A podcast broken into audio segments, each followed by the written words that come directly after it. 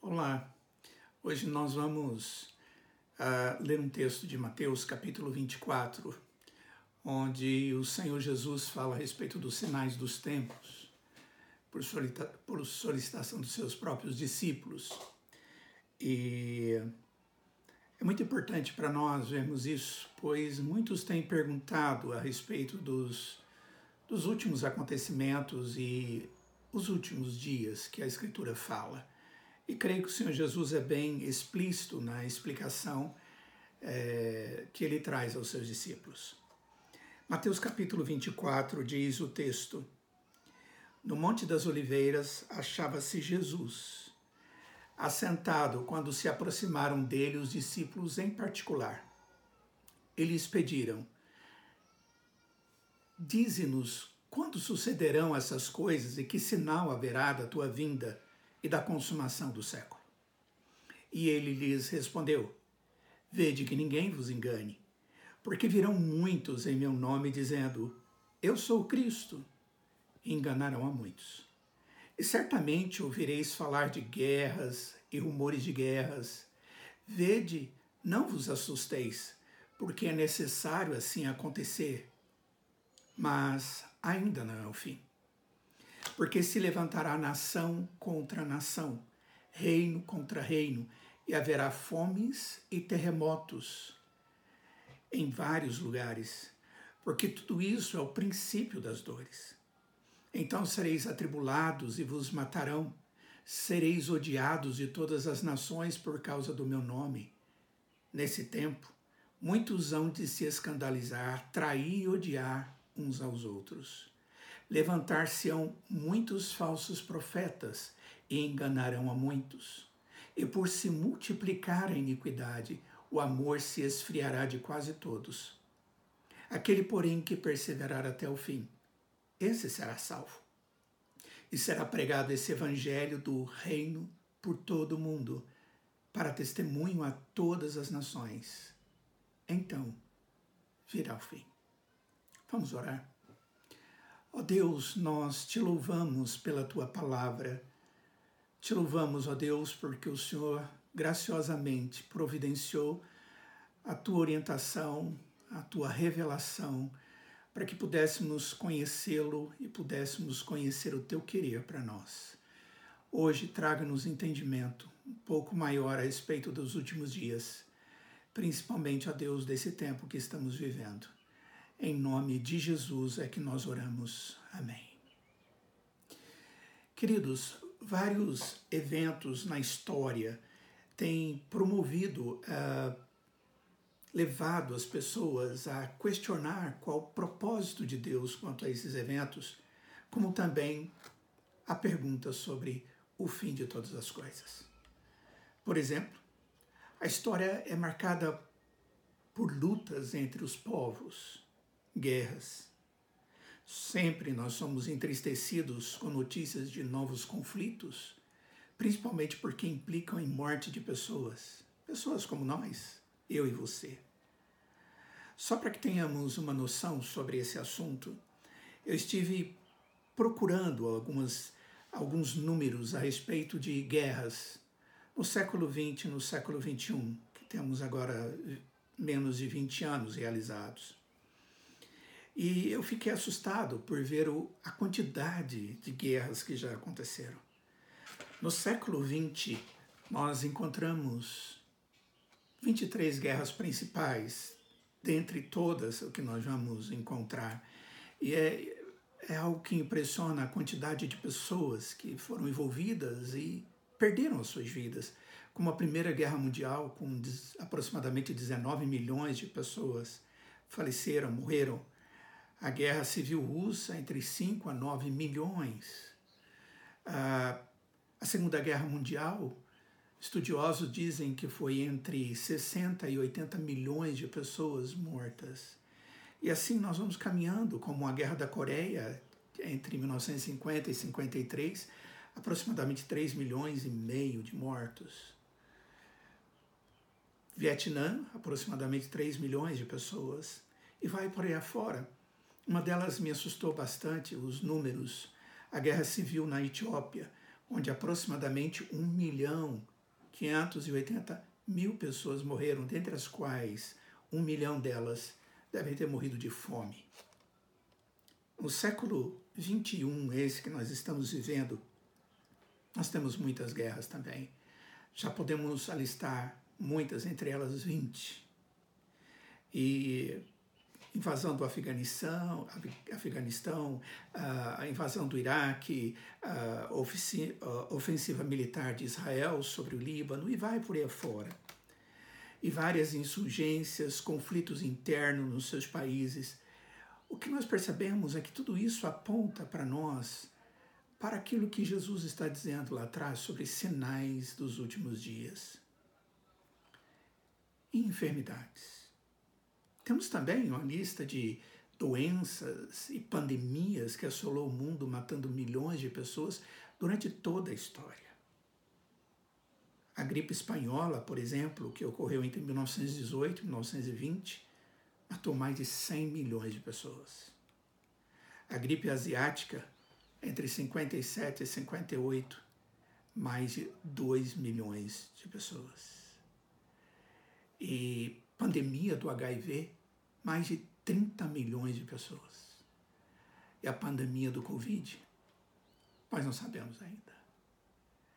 A pergunta é: o que isso tudo tem a ver com o cumprimento da promessa de Deus que Cristo voltaria encerrando a história, como nós a conhecemos. Nesse texto de Mateus, capítulo 24, Jesus está preparando os seus discípulos para compreenderem o mundo como ele é, como também as pessoas como nós que vivemos nesse mundo. Mateus capítulo 23, se você voltar um pouquinho na sua Bíblia, você vai encontrar um lamento em Cristo para um povo que tem o conhecimento da verdade, mas sem a vivência da sabedoria. E, consequentemente, rejeitavam a salvação e o Salvador, que era o Cristo Jesus. Se você der uma olhada na sua Bíblia, você vai perceber que o Senhor Jesus está entristecido com o seu povo. O verso 37 em diante ele diz: Jerusalém, Jerusalém, que matas os profetas e apedrejas os que te, os que te foram enviados.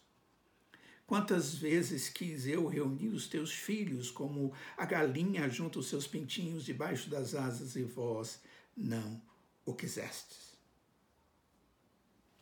Declaro-vos, pois, verso 39, que desde agora já não me vereis, até que venhais a dizer: Bendito o que vem em nome do Senhor. Jesus está tratando exatamente da situação que nós estamos vivendo os últimos dias. Mas quais são esses últimos dias e essa volta de Cristo Jesus é para quando? Nós muitas vezes ficamos assustados de como acabará toda essa história, como também o que isso deve promover na minha vida nesse momento da história. Saber da verdade deve ser mais do que colocar as verdades aqui na mente deve ser algo a mais e produzir uma atitude positiva em mim. Por que Jesus revelou estas palavras de Mateus 24 aos seus discípulos há dois mil anos atrás? Em Mateus capítulo 16, um pouco antes, no verso 3, Jesus diz que seus discípulos não sabem discernir os sinais dos tempos.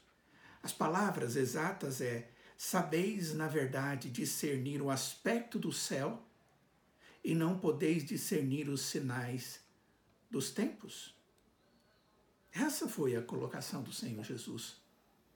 Normalmente, quando acontece um conflito, uma nova guerra, uma nova peste, uma pandemia, ficamos nos perguntando qual o significado desse novo evento histórico para a nossa vida cristã. Devemos entender, antes de tudo, que os sinais que Jesus apresenta em Mateus capítulo 24 apontam para o fim dos tempos. Contudo, devemos evitar alguns erros comuns. Não devemos considerar os sinais chamados de os sinais dos tempos como se referindo ao tempo do fim imediato. Isto é, como se referindo ao período imediatamente antes da volta de Cristo, da parousia. Não estaria correto isso. não devemos considerá-los em termos de eventos anormais ou catastróficos e espetaculares ao ponto de dizermos que coisa semelhante a essa não aconteceu nunca.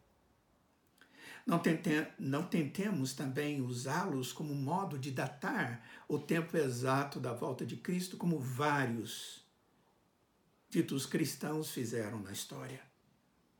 Não podemos construir um cronograma exato dos acontecimentos futuros e muito menos da volta de Cristo Jesus.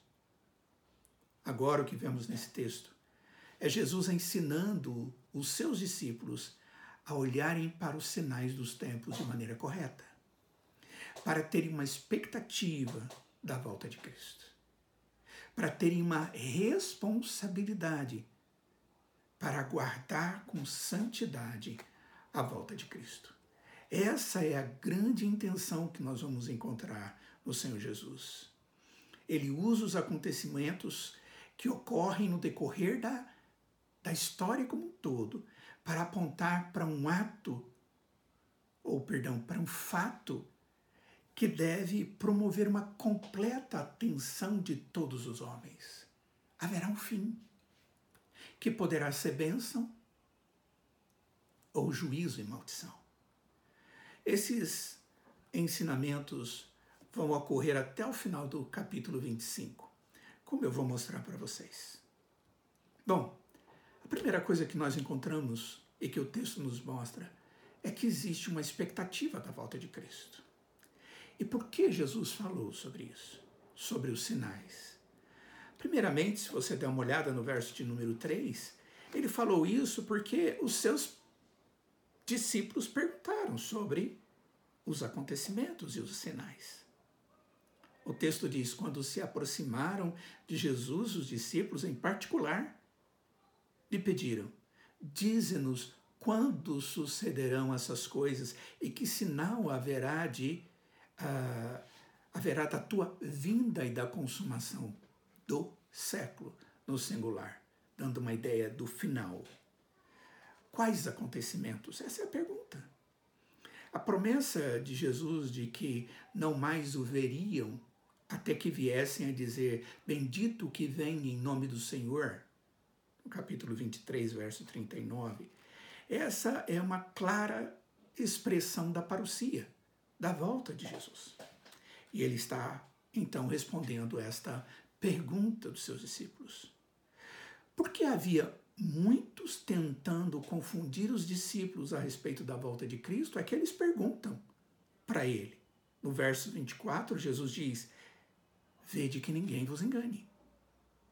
Vocês não vão permitir que esses que estão perguntando agora, ou aqueles que virão a perguntar para vocês no futuro, venham trazer enganos para vocês. Porque alguns, diz Jesus, se passarão por Cristo. Haverá guerras e rumores de guerra, nações levantando-se contra nações, reino contra povo, reino, fome, terremotos em vários lugares, serão atribulados e mortos serão odiados por causa do nome de Cristo Jesus. Haverão, haverá falsos profetas que enganarão a muitos, multiplicação da iniquidade que fará esfriar o amor. Certamente vai ocorrer muitos sinais que apontarão para a volta de Cristo. Contudo, isso não deve ser usado de maneira errada, tanto na sua interpretação quanto na vida prática. A pergunta é: o que, que se cumpriu e o que vai se cumprir?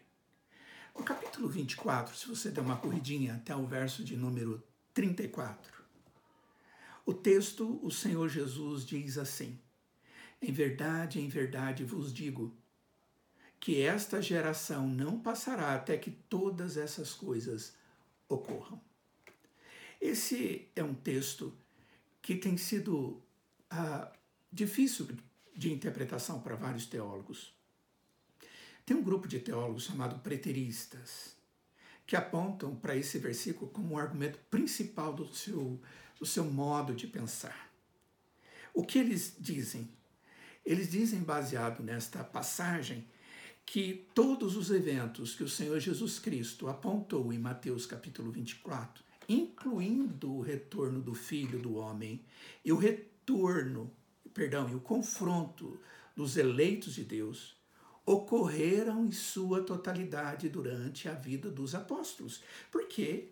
Porque o texto está dizendo, segundo eles, na interpretação, que a geração não passaria antes de todas as coisas acontecerem, inclusive a própria volta do Senhor Jesus. E eles estão apontando esses cumprimentos para a culminação da queda de Jerusalém 70 depois de Cristo. Então, tudo já aconteceu. Existem outros intérpretes. Vários têm errado quanto a isso. É preciso ver o termo gerações como uma referência à raça de judeus, a um povo. Esse é um uso não natural do termo, inconsistente com o modo como Mateus usa em outro lugar em seu evangelho. Outra interpretação sugerida é que Jesus está se referindo à geração que está viva quando as profecias começam a ser cumpridas. Ou seja, uma vez que as realizações começaram a ocorrer, todas culminarão em suas realizações dentro de uma única geração. Nesse caso, nós esperaríamos até que Jesus dissesse que essa geração não passará até que todas essas coisas ocorram. Jesus não está falando isso também. Certamente não. Ele usa um termo específico que implica que é a geração atual que está em vista.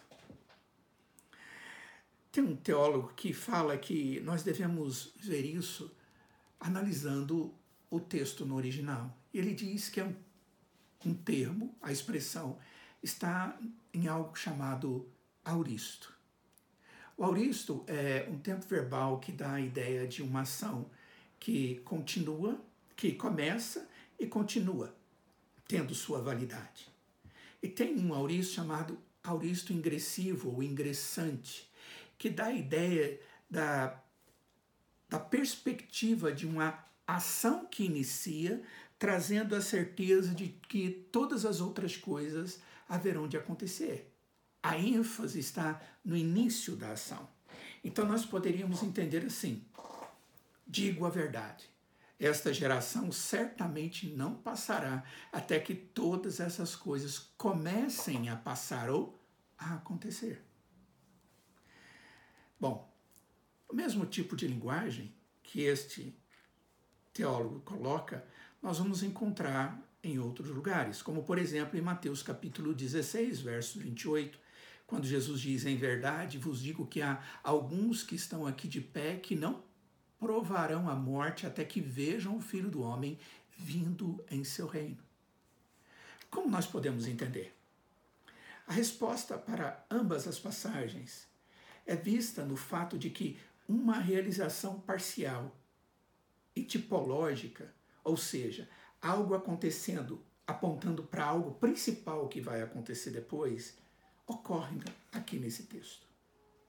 No caso da passagem de Mateus capítulo 16, verso 28, nós recebemos o cumprimento parcial nos versículos que descrevem a transfiguração de Jesus. No caso de Mateus 24, é verdade que a destruição de Jerusalém serviu como um tipo, uma sombra, apontando para algo que viria a acontecer no futuro e dificuldades que os homens enfrentam.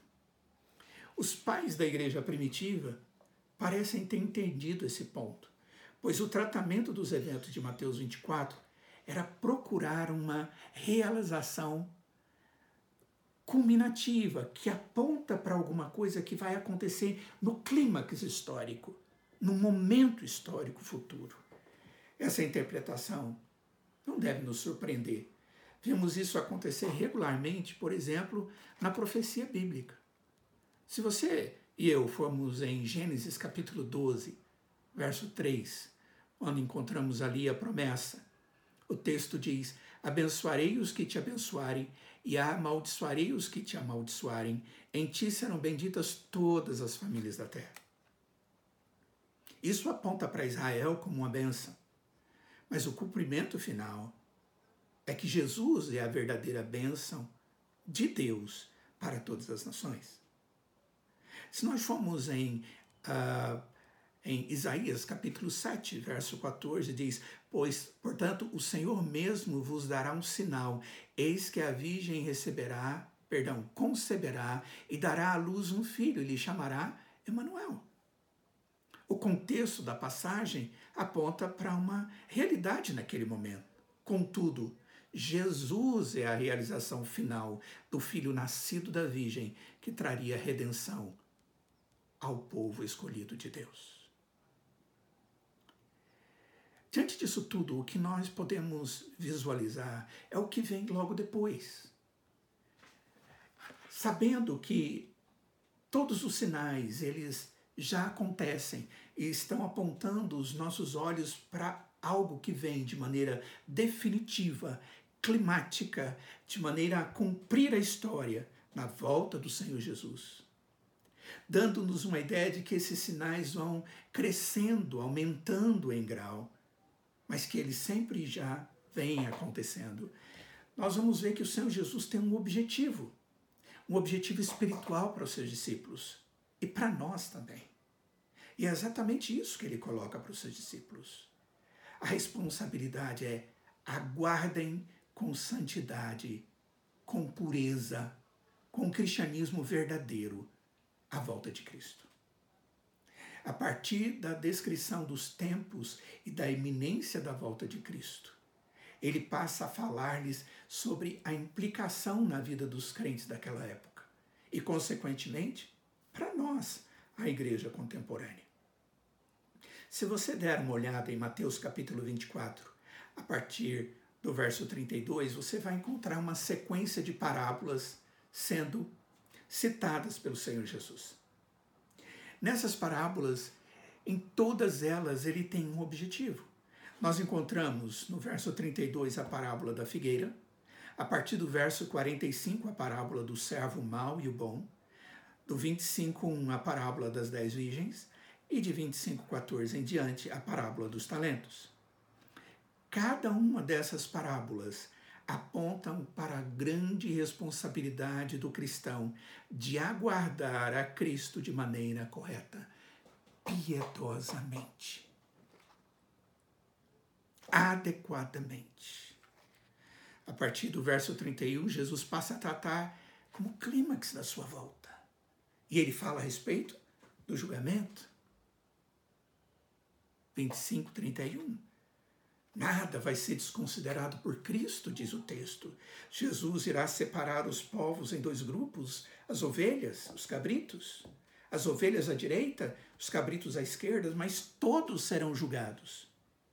E aí é dito no verso 46 do capítulo 25: Irão estes para o castigo eterno, porém os justos para a vida eterna. Meu querido, nossos olhos normalmente ficam voltados para aquilo que nos traz aflição.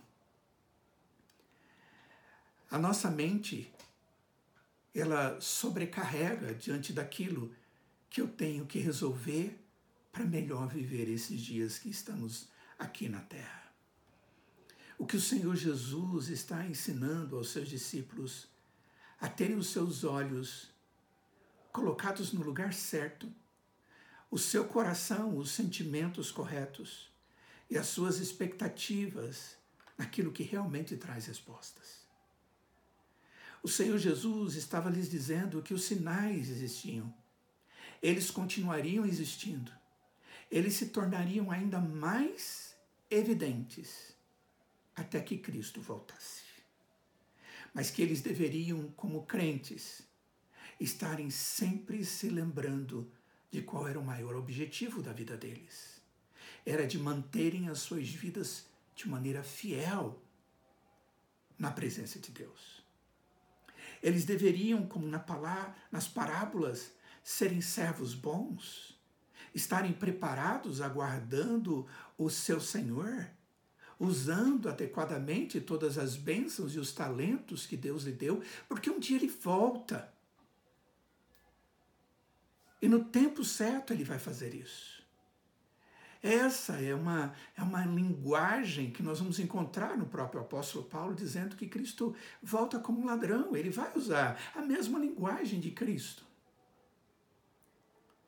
O que Deus deseja de nós, irmãos, é que estejamos prontos.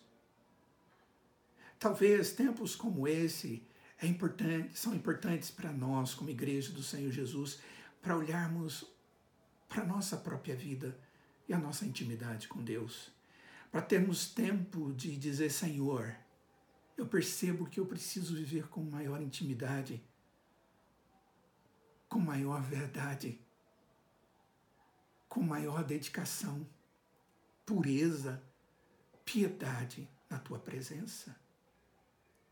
Eu preciso da tua graça. Queridos, nada do que nós temos pode nos dar aquilo que Deus já nos deu. E nada desta vida pode tirar aquilo que Deus já nos deu como promessa.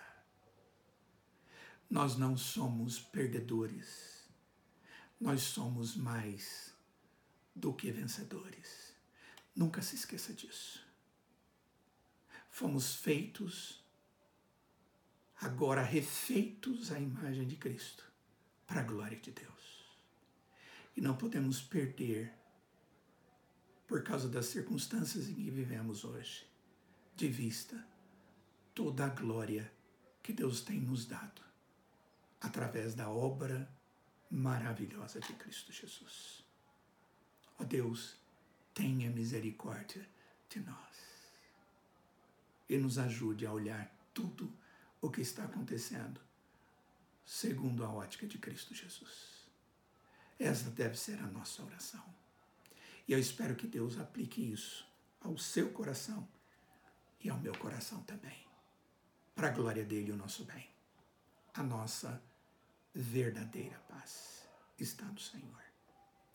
Vamos orar. Ó Pai, tu és o Deus e toda glória, a quem devemos todo louvor a expressão de toda a nossa gratidão. O Senhor é o Deus da nossa salvação. E nós te agradecemos por isso, Senhor. E se hoje, Pai, mais do que nunca vemos sinais de que o Senhor está muito mais próximo do que estava, é para que possamos viver segundo o teu querer. Por isso, Senhor, esteja cuidando de nós abrindo os nossos olhos espirituais, esteja nos dando entendimento da tua palavra, para que possamos viver segundo o teu querer. Que não estejamos, ó Pai, com medo das, de perder algo deste mundo. Porque nada dessas coisas e deste mundo, ó Pai, podem ser comparadas com a bênção que o Senhor tem reservado para nós na eternidade. Mas as bênçãos que temos nesse mundo, Senhor, são também providência do Senhor. E nós te pedimos que o Senhor continue a cuidar de nós. Acima de tudo, trazendo para nós paz, paz contigo, através da verdadeira convicção de que o Senhor é o nosso Deus, o nosso soberano Senhor, o soberano sobre toda a criação e o universo. E o Senhor é quem cuida da tua igreja. Louvado, bendito e engrandecido seja o teu nome, hoje e eternamente.